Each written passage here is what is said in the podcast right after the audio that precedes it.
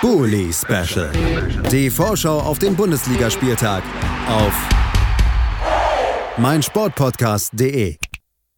Herzlich willkommen zum Bully Special auf meinsportpodcast.de.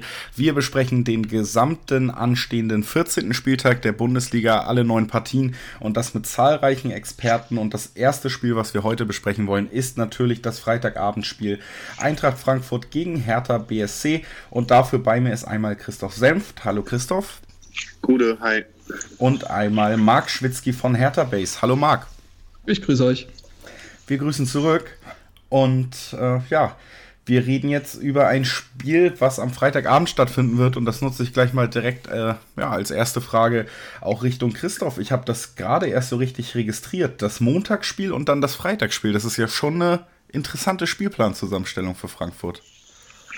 Ja, ist äh, ganz lustig, oder was heißt lustig, aber es ist schon interessant. Man denkt so, okay, das, was am Montag war, will man nicht unbedingt nochmal drüber sprechen, groß, wird wahrscheinlich aber auch nochmal ein Thema sein. Aber ja, man hat die große Chance und den Vorteil, das am Freitag direkt wieder wettzumachen. Aber da wir den einigermaßen Luxus haben, mehrfach unter der Woche auch zu spielen, die letzten Wochen, ist es jetzt nicht ungewohnt, dass man mehrmals äh, unter der Woche spielt. Aber ja, es ist schon irgendwie eine komische Ansetzung, Montagabend, Freitagabend. Aber gut, am Ende, so billig es klingt, muss man es nehmen, wie es ist.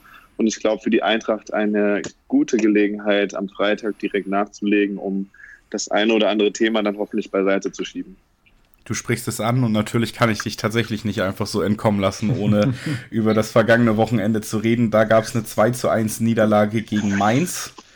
Und äh, ja, die war die dritte Niederlage in Folge in der Bundesliga und zusätzlich hat man das Gefühl, dass auch die Laune der Fans so ein bisschen zu kippen droht. Es gab diese tolle Szene von Sebastian Rode, wie er zum Schiedsrichter in den Katakomben sagt, auch zu mir sagen sie, ich soll mich verpissen.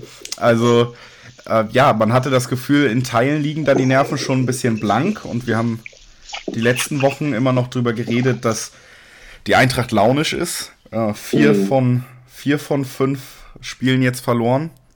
Hm. So launisch ist das gar nicht im Moment. Da weiß man meistens, was man bekommt, oder?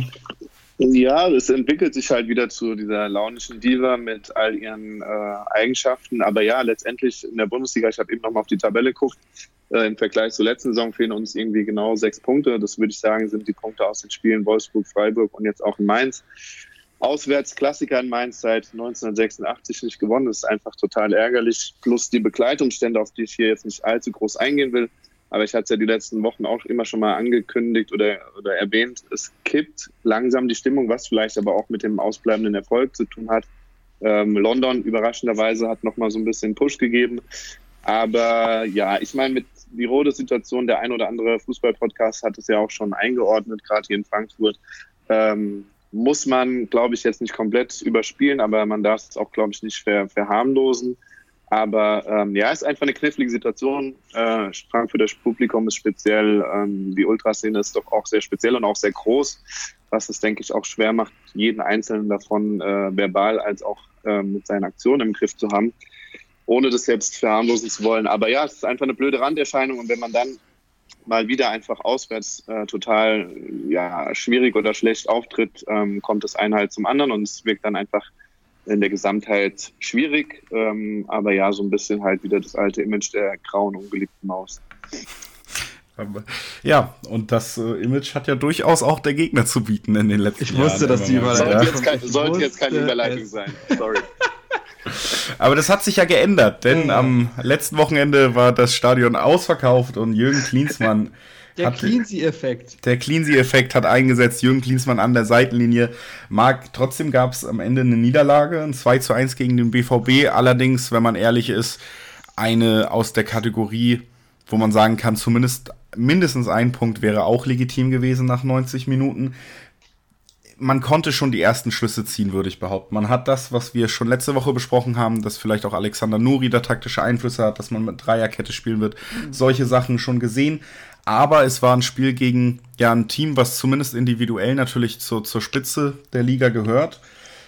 Ist das jetzt gegen Frankfurt eigentlich so der richtige erste Test, um, um zu gucken, wo könnte es hingehen mit Klinsmann? Absolut, ja. Ich habe es auch schon äh, weggetwittert, dass ich eigentlich aufgeregter bin jetzt vor dem Frankfurt-Spiel als jetzt vor dem Dortmund-Spiel, weil jetzt gilt es. Das Dortmund-Spiel war eine Bestandsaufnahme mit nach drei Trainingseinheiten mit dem Trainerteam, was nun wirklich nicht viel ist. Einer Mannschaft, die nun aus diesem Augsburg-Spiel kommt, also konnte man auch nicht super viel erwarten. Äh, was man erwarten konnte gegen Dortmund war, dass wieder die Grundtugenden stimmen, dass man läuft, dass man kämpft, dass man Wille zeigt. Ich finde, all das hat man gesehen. Also Hertha hat einen neuen Laufrekord in ihrer eigenen Saison äh, jetzt, also einen eigenen Laufrekord äh, erreicht mit 120 äh, Kilometern. Ähm, sie wollte, deswegen fand ich auch die Reaktion nach dem Spiel der, äh, der einiger äh, Ultras und der Ost Teile der Ostkurve unmöglich, aber das ist nochmal ein anderes Thema. Ähm, sie wollte auf jeden Fall was natürlich gefehlt hat, waren noch die spielerischen Mechanismen. Also natürlich kann man irgendwo sagen, so ein verunsichertes Dortmund in Unterzahl müsste man doch eigentlich irgendwie noch diesen Punkt mindestens rausquetschen. Auf der anderen Seite weiß ich gar nicht, ob dieser, dieser Platzverweis von Hummels Hertha so gut getan hat, weil Dortmund dann natürlich sich hinten reingestellt hat und es kein offenes Spiel mehr war, dadurch sich weniger Räume ergeben haben und das Hertha in seiner aktuellen Form und mit so wenig Trainingseinheiten jetzt ein BVB im Ballbesitz nicht auseinanderfiedelt, sollte jedem klar sein, der eine normale Erwartungshaltung hat. Und deswegen war das eine Bestandsaufnahme. Äh, man konnte, die, das Trainerteam konnte zum ersten Mal sehen, wer kann was leisten, wie äh, sind die Mechanismen, wer führt auf dem Feld an, haben daraus erste Schlüsse ziehen können und haben jetzt eine gesamte Trainingswoche um oder gehabt, zumindest um äh, dann gegen Frankfurt halt äh, mit 100 Prozent anzutreten, möglichst. Also es bleibt spannend und ich glaube, wir sind uns einig, dass die, die Aufbruchsstimmung durch den Trainerwechsel jetzt noch nicht verpufft ist, weil man eben verloren hat. Ne? Genau, also wie gesagt, dafür ist der Gegner dann doch individuell zu stark gewesen. Man hat es in den zwei Szenen gesehen, auch wenn das nicht gut verteidigt war, sieht man halt doch, was ein Sancho und Azar, was die dann halt da doch nochmal auf dem Fußgelenk schütteln können. Ähm, und wie gesagt, ich glaube nicht, dass es Hertha gut getan hat, da gegen eine Mannschaft in Unterzeit zu spielen, die sich hinten reingestellt hat, extrem tief stand. Dann gibt es diese unglückliche Szene mit Davy Selke, der sein Tor macht und dann ist er aber mit zwei Millimetern im Abseits.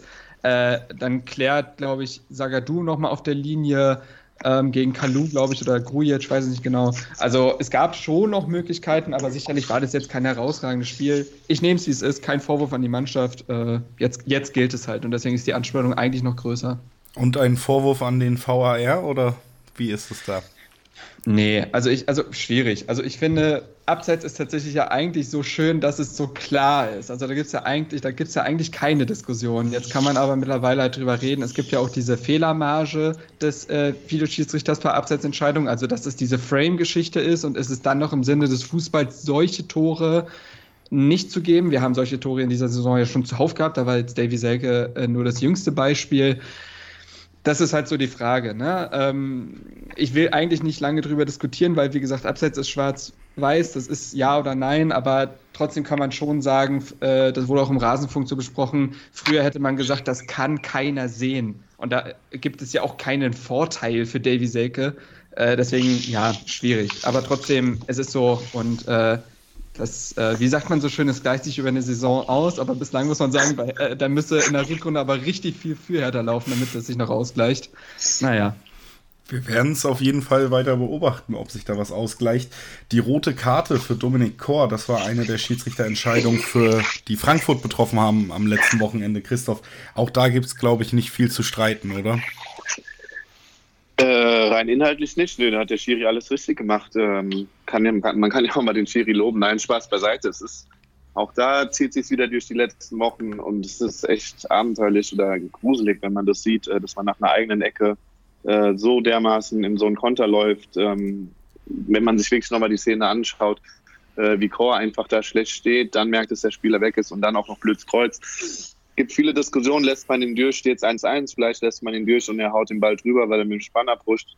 Ähm, schwächt die Mannschaft wieder. Es war jetzt das 26. Pflichtspiel die Saison ähm, und nicht das erste äh, mit roter Karte oder 45 Minuten in Unterzahl. Es war schon in Mainz, äh, in, in, Freiburg schwierig mit Fernandes zur Halbzeit, äh, wo er ja nur um die rote Karte gebettelt hat und jetzt wieder ähm, ja, es ist einfach der, der Wurm drin, so billig das auch klingt und es, man weiß nicht drin. so recht. Genau, leider nicht oder mehr oder weniger nicht. Nein, aber es ist einfach, es ist einfach total bescheuert, weil ähm, wir zum einen könnte man sagen, okay, es ist jetzt einfach so, es kommt mal wieder so eine Saison mit Durchschnitt, wobei es uns für den Durchschnitt eigentlich auch noch recht gut geht. Ähm, wir haben gefühlt noch ein, ein Gefühl, ja, ein paar, paar Punkte nach oben fehlen, unten ist rückt aber auch schon näher. Aber ja, es spielt sich einfach zusammen und was dann halt in Frankfurt ganz schnell zum Pulverfass wird, ist halt diese negativen Serien gepaart mit Publikumsgeschichten oder Fangeschichten, äh, mit rund um den Verein Thema, Thema Möller und du hast so das Gefühl, okay, irgendwie alles ist scheiße, aber andererseits, okay, wir stehen auf Platz 10, sind im Pokal drin in der Europa League mit deutlich besseren Chancen als letzte Woche, wo wir gesprochen haben. Aber gewisse Dinge, und da ist, glaube ich, auch so ein bisschen jetzt auch der Fokus auf Hütter, um mal wieder aufs Spiel zu kommen, gewisse Dinge kann man so langsam auch mal bei Hütter ankreiden, nämlich das Thema Auswechslung, Thema Stürmer, ähm, Thema Transfers aus, der, aus dem Sommer und auch das Thema mit den roten Karten. Ähm, klar, Hütter spielt nicht selbst, aber da muss, da muss sich einfach was ändern. Und nochmal betonen, auch wenn Berlin davon oft benachteiligt wurde, das hatte jetzt in den letzten Malen nichts mit dem Videoschiedsrichter zu tun. Also immerhin das kann man positiv dann hervorheben. Ja. Ähm, ja, dann wissen wir um die Ausgangssituation beider Teams. Hertha würde sehr, sehr gerne gewinnen, um erstens sich mal wieder unten ein bisschen zu befreien und zweitens dann auch den, den Schwung, den er zumindest schon im Aus Umfeld ausgelöst hat, von Klinsmann auch auf den Platz zu bringen.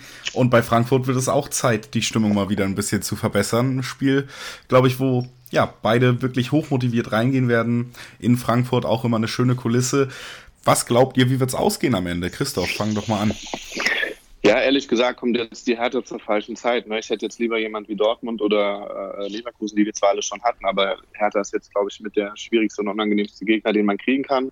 Nichtsdestotrotz, wir haben zu Hause nur einmal verloren, deshalb muss zu Hause auch jetzt unbedingt was kommen und ich tippe auf ein schwer umkämpftes, gruseliges, trotzdem am Ende 3-2-1 für die Eintracht.